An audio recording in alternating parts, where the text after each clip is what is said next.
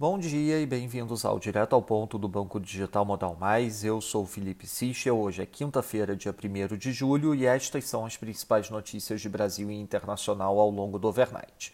Começando pelo Brasil, o noticiário segue repercutindo temas relacionados ao superfaturamento das vacinas.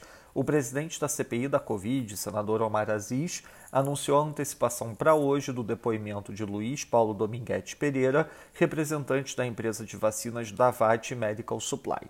Já o vice-presidente Hamilton Mourão afirmou ontem que o Ministério da Saúde sempre foi um lugar onde a corrupção andou.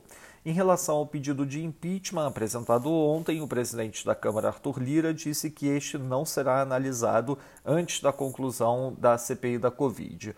Já em relação ao futuro de Ricardo Barros como líder do governo, fontes do governo afirmam que o presidente Bolsonaro aguarda o resultado da auditoria da Controladoria Geral da União no contrato de aquisição das vacinas indianas Covaxin antes de determinar como agir.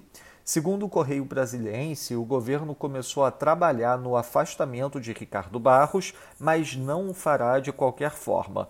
O ideal, conforme a avaliação de aliados do presidente, seria o parlamentar pedir para sair e apresentar como motivo para isso a necessidade de se defender. Essa, no entanto, parece uma possibilidade remota.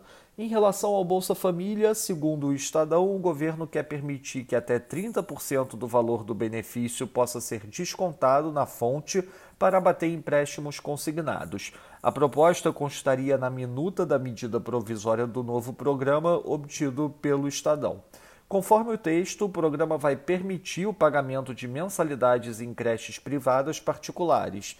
O Vale Creche será pago diretamente às instituições que não precisarão comprovar regularidade fiscal para aderir à iniciativa.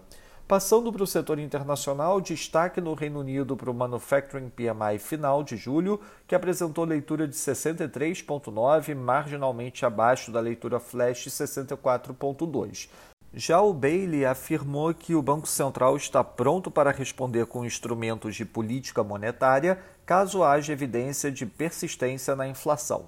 Na zona do euro, destaque para a divulgação dos PMIs industriais finais. O agregado do bloco ficou em 63,4, acima da leitura flash 63,1, Destaque principalmente para o avanço no PMI industrial da Alemanha, com leitura de 65,1 acima do flash 64,9, e também para a leitura do PMI industrial na Espanha, com divulgação de 60,4 acima do esperado 59,6.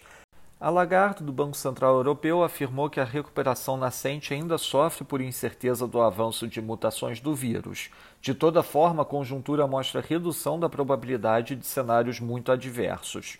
Na Alemanha, as vendas no varejo de maio mostraram um avanço de 4,2% do mês, abaixo do esperado 4,6%.